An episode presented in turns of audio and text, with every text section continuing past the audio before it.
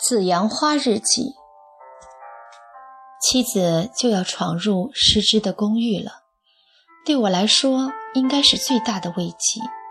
不知为什么，我觉得有些迫不及待，想要观看下面激烈的决斗场面。女人就是容易大脑发热，采取过激行动。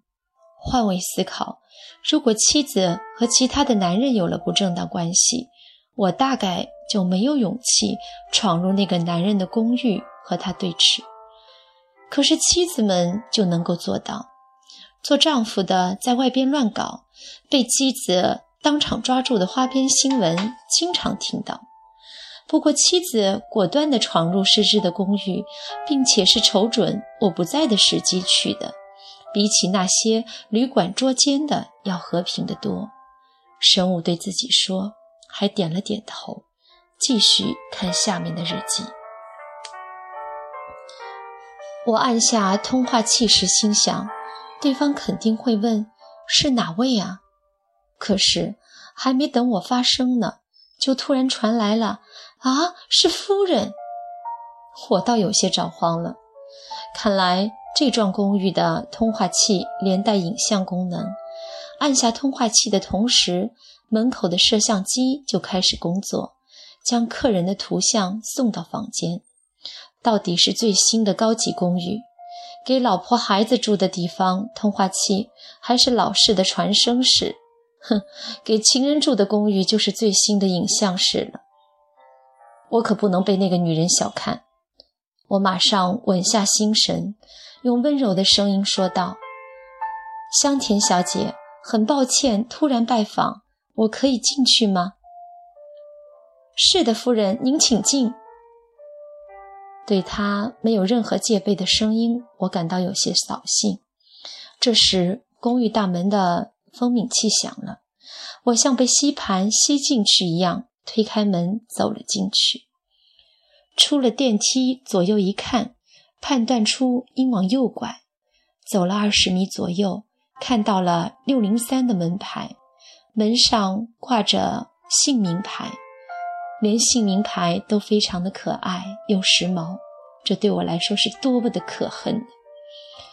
我又深深地吸了一口气，横下心来，摁响门铃。正按着门铃，里面传来明快的应答声：“来了。”门在眼前被打开，他从里面伸出了头。可能是我突然袭击。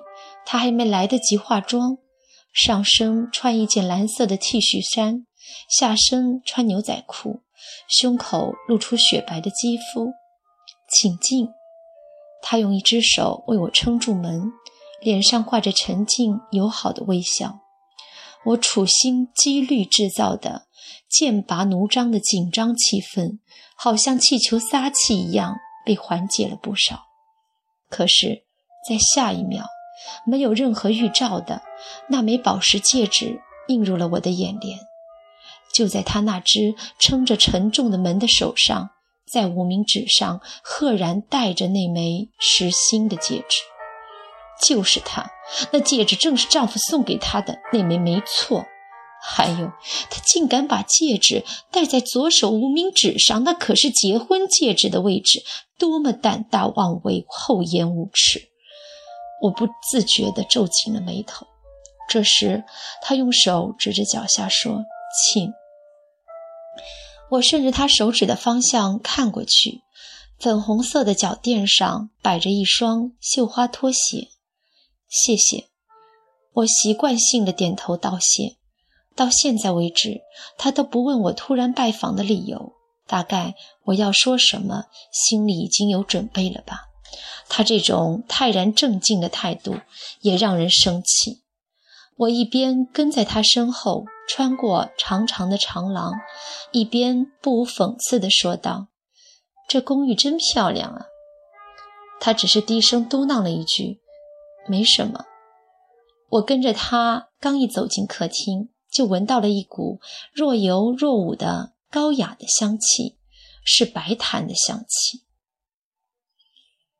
唉，妻子终于进到失之的公寓，并且在第一时间里判断出白檀的香气。那时候，失之是多么的心惊胆战、忐忑不安啊！神武只是在一味的担心失职，并没有将妻子的心情放在心上。我讽刺地问道：“你点的香是香檀吧？”不是，是檀香木的芳香精油。说着，朝桌子上放的小壶一样的蜡烛看了一眼，果然是白檀，不过是将白檀用英语名重说了一遍而已。可是点的不是线香，而是芳香精油，由此也能感觉到我和他之间年龄的差距。现在想起来，结婚不久的时期，我每天在丈夫回家之前。都要点上一支白檀线香，可是不久孩子出生，考虑到烟雾对新生婴儿健康有害，不知不觉中就戒掉了这一习惯。丈夫在这间公寓里闻着白檀的香气，回想起我们新婚的时候了吗？客厅的面积大概有八张榻榻米大小，地上铺着明快的浅驼色的地毯。窗户上挂着青苔色的窗帘，我移动着视线，将房间里里外外观察了一番。桌子上架着烫衣板，旁边熨着洗好晾干的衣服。啊，对不起，太乱了。随着我的眼光，他迅速察觉到衣物的存在，慌忙开始收拾。我对着他的背影说：“别麻烦了，没关系。”大概现今的年轻女性，烫熨衣服只是一周一次，而且都是攒到星期天来做吧。我忽然想到，刚才那堆衣服里面有丈夫的内衣也说不定。在这里有另外一个女人为同一个男人做我每天做的事。这样一想，突然发生出产生出一种不可思议的感觉。就好像自己的唯一一件贵重的物品，在和陌生人互相借贷一样，倒并不是对借走贵重物品的这个女人感到嫉妒和厌恶，而是一种恶心的感觉，就好像自己的私有物品被别人玷污了一样。我知道丈夫在外面乱搞之后，连他要洗的内衣都不想碰。他强行借走了别人最贵重的东西，却能够心安理得的悠哉悠哉的过日子。迄今为止，作为我的丈夫的这个存在，突然变得很陌生，让我捉摸不透。星期天，我没通知他，就直接闯去，突然造访。他有些慌手慌脚，也在情理之间。我继续观察房间里的摆设。我可以借用一下洗手间吗？当然，那个在那边。他指着走廊靠近入口处附近的一扇门。我点点头，站起身来，走过去，打开门一看，正对着的是一个粉红色的陶瓷洗面台。我走过去，拧开水龙头，看到右手边摆着两只牙刷，一只是红色。一只是绿色，肩并肩摆在那里，其中一只一定是丈夫用的。一想到这儿，冲动的想拿起来摔在地上。洗面台的右边挂着刺绣的毛巾，上面绣着一只可爱的小兔子。小兔子往洗面台的上方一瞅，半透明的玻璃橱架上摆着丈夫爱用的发胶。没错，丈夫在这间公寓里。他的痕迹无处不在。我清楚的知道这里是丈夫的爱巢，他经常出入这里也理所当然。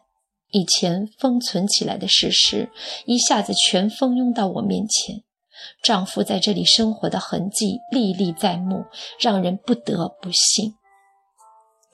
我感到一阵的让人窒息的晕眩，双手抚住额头，闭上双眼。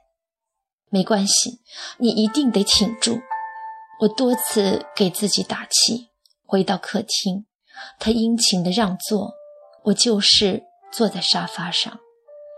比起我们家来，这间客厅要窄小得多，家具和日用品也不多。可是这里有谢绝第三者进入的浓情蜜意，塞得整个房间没有一点空隙，让人透不过气来。所有的一切都像是在向我这个弃妇示威，我好像是不应该闯入的入侵者，粗暴地惊扰了两个人的秘密世界。我一刻也不想多待了。过了一会儿，他用托盘托着红茶从厨房里走出来，说。请用茶。他手指上那枚宝石戒指不见了。妻子贸然闯入失之的住处，用嫉妒恶毒的目光四处巡视。失之一个人面对神经质的妻子，是多么的无助啊！神武想到这里，恨不得现在立刻跑到师之身边，抱紧他，安慰他。